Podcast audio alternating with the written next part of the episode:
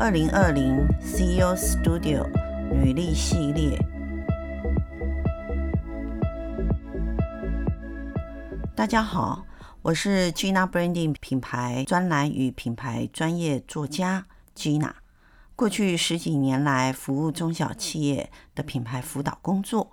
今天非常荣幸作为播音室的主持人。并且透过今年二零二零年企业执行长来宾们的对谈，协助大家解析他们的商业发展脉络。当然，也从他们的身上，我们一起来学学他们怎么样经营事业、经营人生的理念。今年我们的节目将由两大系列作为主轴，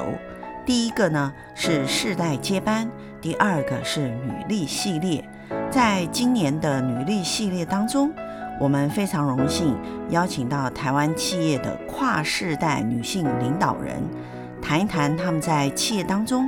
如何自我突破，建立领导人的风范，进而带领企业往永续经营传承的路子迈进。今天我们非常高兴，在二十一世纪执行长播音室这里，我们邀请到第三代传承啊，然后来承担集团责任的特助啊。等一下呢，我让他自己来介绍一下自己，特助是怎样的背景？各位听众朋友，大家好，我是台中金基董事长特助黄怡莹。那其实我的背景的话，我是十五岁就出国念书，然后就是一路念到硕士毕业之后，再回来台湾就业。那我念的科系其实都是关于商方面，那其实跟机械非常远，应该是说一点关系都没有。对，然后呃毕业之后我就回到台湾。那其实我当时候并没有想要回到公司上班。那在呃父亲这边，他其实也并没有特别说一定要回来，但是当然他是可能偶尔会提下说，哎，你要不要回到公司上班？那究竟是怎样的一个情境，或是一个时间点？嗯。让你觉得我该回来帮忙，那是什么情境跟时间点？其实我觉得对我来讲，那个时间点应该是说那时候刚好我在外面工作，差不多已经有四年多的时间，然后刚好那一年我要就是准备结婚，那我父亲他就是利用说，哎，其实你要结婚了，你们可能需要一个比较。稳定的工作跟比较呃怎么讲，比较稳定的环境，那台中这边其实蛮适合居住的，比起台北的话，可能就是脚步比较慢啦。他就说，哎、欸，那这样子你们要不要考虑回来台中上班，然后在这边定居，是类似这样子的方式。对对，那当下心态可能是觉得说，哎、欸，能拖多久就拖多久，因为毕竟在外面上班其实蛮有趣的，嗯、对。然后所以可能也就是在等说，哎、欸，父亲哪时候问？我觉得可能也是因为我们在这个华人的社会就会觉得说，哎、欸，总是要给父母亲一点回馈。嗯、那其实到最后进来公司之后，你会发现说，其实回馈跟感恩都只是一个当下的一种心情，最后你会觉得说，哎，其实是一种使命感啊。这种父职辈的沟通模式，哈，就跟我们呃，我们执行长播音是前面所访谈过的一些父执辈跟二代啊或者三代沟通的方式很像。其实他那时候应该一直在等待一个适当的时间点跟你提一提。那我们也想要了解，就是说女性的角色，哈，因为在传产机械业里头，您又不是技术专门出身。那所以你在语言沟通上面的逻辑，本来就跟技术类的人员，他会有不一样的模式。对。那你是做怎样的调整？因为你也不能很慢调整。就是说我们常讲嘛，改变别人要花时间，改变自己特别快。是。你用什么方式来改变自己？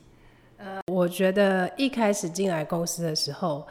我可能是属于比较被动的那种感觉，因为我进来之后，我会觉得说，哎、欸，我我进来，我有点不太知道我要做什么，因为你会觉得到现场看那些机械，你就觉得哇，怎么那么多种类，然后零件怎么那么多。然后看那些自己看自己家的行路，也觉得哦，看完之后觉得哦，头好晕。对，所以后来我觉得我的方式就是说，因为我那时候在外商台湾宾室的时候，我做的是比较是 branding 跟 marketing 的这一块，所以我就想说，哎，其实这一块在传产是蛮弱的。然后我就想说，哎，那我可以借由我这一块的专长，也许来我们公司试试看，可以做出一些什么东西。所以我等于是从自己比较熟悉的领域去切入，可能就从公司的一些外在的形象。一些品牌的东西。那可能像我们公司过去的网站是真的很传统的那一种，那就要改造一下。那过去公司可能没有 FB 嘛，那那时候我想说，也可以试着把它设置看看。那另外的话就是，呃，像一般你们可能去看机械展览的话，都是很制式的那一种。我们的做法就是说，我们在机械展览里面其实会放一些花艺的元素，对，然后我们就是请花艺老师来啦，然后帮我们整个机械展布置一下啦，然后其实那种感觉就很像你在咖啡厅里面喝咖啡，再顺便看着机台这样子，嗯、就是让大家有一种哎，机械业其实也是可以很有美感的这这样的一些做法啦。应该是呃，我听起来是您想要把机械业一般人家认为是 old school 那种印象提到一个，其实现在工具机是一个算是一个高科技，因为它是可以跟互联网整个串联的哈，所以要提到一般人认为，哎、欸，这其实是一个我们称为机械工艺的一个概念，是是，所以你才会用花艺元素。那你们在展览的现场，当你用花艺元素的时候，对，你的竞争者，或者说你在一个整个机械展的当场的时候，你觉得来的人他有什么样的回应？我觉得是。就是一开始大家会觉得，哎、欸，还蛮耳目一新的感觉，所以其实大家进来看就说，哦，你们摊位很漂亮，因为我们的企业色是就是白色嘛，然后还有橘色，橘色就很亮嘛，很鲜明，这样大家就觉得，哎、欸，会感觉很像很突出、很跳出的跳跳脱出来的那种感觉。啊，过了几年之后，你会发现，哎、其他展览会也蛮多人开始用花艺，还是用橘色之类的，对对。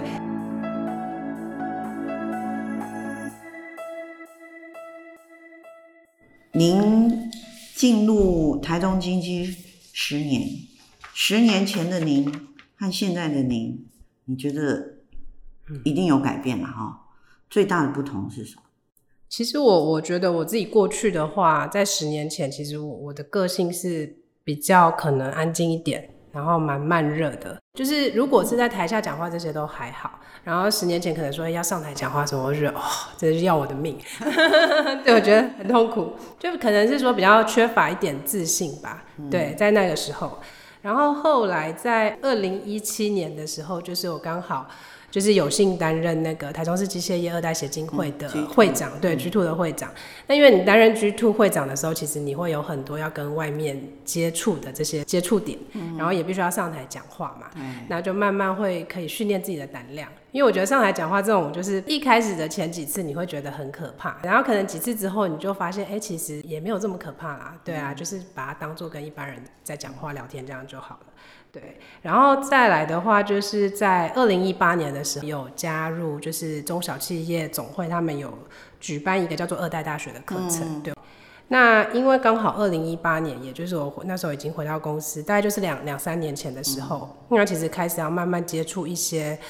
比较是管理层面或领导层面的东西，但说真的，因为我父亲比较不是说他会跟你说你要怎么做，他比较是说应该是说给你一个很开放的空间，也很授权你去做任何的事情。嗯、但是有时候就是你会不知道说，虽然你有方向跟目标，可是你会不知道中间这一个过程你要怎么做才可以达到你最终的目标。是，对。那因为我遇到陈长义老师这个老师之后，他其实给我很多就是帮助跟很多想法，实务性的帮助，然后也给我很多引。导对，所以我就慢慢会去跟随着他，然后去摸索，然后就比较知道说，哎，自己未来要做的事情有哪一些，哪一些，哪一些。对，所以一路上来都有一些契机，出现一些贵人，真的就是一些贵人，真的是贵人的帮忙。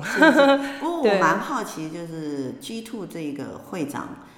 当时你说你自己的个性其实是比较对于上台讲话，还有对于不熟的人，对，其实就会比较 很低调的生活。那你为什么会愿意接 G Two 呢？因为你也可以不接啊。其实呃，因为我一开始在 G Two 的时候，一开始参与是没有这么多的。那后来慢慢的，我有开始进入干部群。我那时候是因为我觉得 G Two 是我一个我。我觉得是一个我很充满热情的社团，嗯，因为我觉得它是我们就是自发性去成立的一个社团，是，然后里面大家都是属于机械产业嘛，嗯，就是可能都是上中下游的关系，然后很多都是二代交情，所以大家彼此的那种感情的连接度是蛮深的。因为面对的挑战都是对，然后面对挑战又很像，所以在这个社团我就是会出现一种凝聚力跟向心力，然后就会觉得很想要在这个社团做一些什么。我们可以从黄特助的言谈当中可以看到，他其实是一个自我成长、自己给自己目标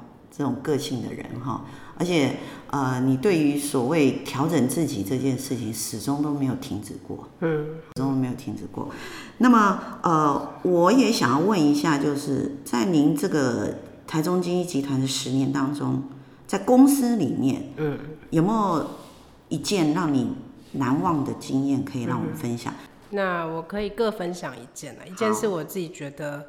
比较挫败，应该也算是，就是我那时候刚进来，大概三四年，那就是因为我们公司过去在于一些业务主管跟服务主管的那个津贴部分，我们比较是采用信任制的，也就是他譬如说他加油的时候发票拿多少过来就报多少，那其实这种有时候呃就会有一些模糊地带，因为有些人可能把他家里所有人的。那个加油的发票都拿来报账，对，但是你也不能去质疑他嘛，对。然后我就会一直觉得这个东西不应该，就是不应该是这样子啦，应该是要有制度。就呃那时候是要求他们装 GPS 在自己的车上，那因为我们没有公司车，他们都是开自己的车，所以第一个就是要求他们装 GPS，然后在津贴部分有做一些调整。那因为其实这个改变对他们来讲是很大的改变，因为他们会觉得说我们公司过去是非常的有情感呐，非常的怎么样啦，那。就为什么你进来之后要做这件事情？好像跟员工计较。对，好像我很计较，但是其实最终的目的我们并不是计较，而是说我觉得是一个规范，就是说你今天你出去做服务，但是我其实公司我需要知道你每天到底去了哪边，然后我也许是如果去了地方太少太多，那就是主管可以在工作上再做调整、再做安排嘛。其实我们当初呃的想法也就是这么简单嘛。那当然他们看看这件事情的角度会不一样啦，那所以就造成有一些。服务人员他们、呃、应该是说不太认同，那就离开了。嗯、那因为我们这个产业的服务人员要培育其实很困难。对，因为是高技术。对对，而且你自己出去做服务，等于你机台所有东西你都要会嘛，因为你不可能得这个又带一个人，那个又带一个人嘛。对，那所以其实确实有走掉一些技术蛮好的的人员。嗯、那时候我的想法是会觉得说，其实技术要培育虽然要时间很长，可是我会觉得你跟公司的这个企业文化或跟公司的这个核心价值。要一致才可以走得久，嗯，对，所以虽然当下觉得很痛，他们离开了，但是长期来看的话，也不是坏事啦。嗯，对，我觉得对我来讲，其实我的角色就是本来就是做这些事情嘛。那大家要说什么，我觉得也也还好啦，对，我还看得蛮开的啦。是对，这件事是比较挫败的。让另外一件我觉得比较开心的事情就是。应该是二零一八年那一年的目标大会，我们其实就做了一个蛮突破性的改变。嗯，因为过去的目标大会有点像是主管大拜拜这样子。对，那其实我进来之后一直觉得，就是会觉得这做这件事情的意义到底是什么？到底是给老板看数据，还是形式化？对。然后所以那一年，其实我们就把整个团队拉到那个户外的，对，比较有那种冒险性的活动。对，然后那一年这样办下来之后，当然我们还会搭配一些其他的我们自己想的一些课程啊，跟一些活动的安排啦。那发现哎，效果蛮好的，就感觉有点慢慢可以找回来，呃，主管们对于公司的一种认同感，跟一种凝聚的感觉。对，那那时候其实就是我跟我几个团队一起做完这件事情，我们就觉得还蛮开心的。那我也想问一下，就是特助，嗯，您觉得从现在到未来，你在集团里头的角色？会是什么呢？嗯哼，嗯，其实我觉得我自己在集团的角色来讲的话，当然过去我其实花蛮多时间在做呃沟通的这一块。那所谓沟通的这一块，就可能比较像是一些。中阶主管跟董事长之间沟通的这个桥梁，嗯、因为一般来说高阶主管他们有什么问题会直接去跟董事长说嘛，这个部部分是 OK 的。但是中阶主管，因为他有时候又卡在一个高阶主管在那边，嗯、所以他有时候有一些事情，他可能觉得不是那么方便跟董事长说的时候，他可能会先。呃，问我这边，然后呃，问一下我的想法跟建议，然后再跟董事长说。那就是我觉得一直在扮演这个沟通的角色，所以其实我们在员工的部分，我们就做那个下午茶会。嗯，那下午茶会其实我每一场都会亲自参加，因为我一直觉得说沟通这一块，其实在我们传产是比较缺乏的，因为过去可能在传产的人都比较避暑嘛，就就不敢说啊，然后老板说的就是，就不管老板说的是对是错，你都是是这样子。对，所以我们比较希望说公司就是能够有一种。一个倾听的文化，那就是说，其实除了我自己去听他们的声音之外，我们也是希望说，主管要定期去跟他的部署去做一些呃交流跟交谈，嗯、对。然后其实他们提供的意见也对于公司的一些改善是很有帮助的。中阶主管或者是呃基层人员应该年纪都比较轻。对，会年纪再比较轻一点。对，没错，就会当然是那个比较隔阂比较小一点，也比较好沟通啊。当然，对。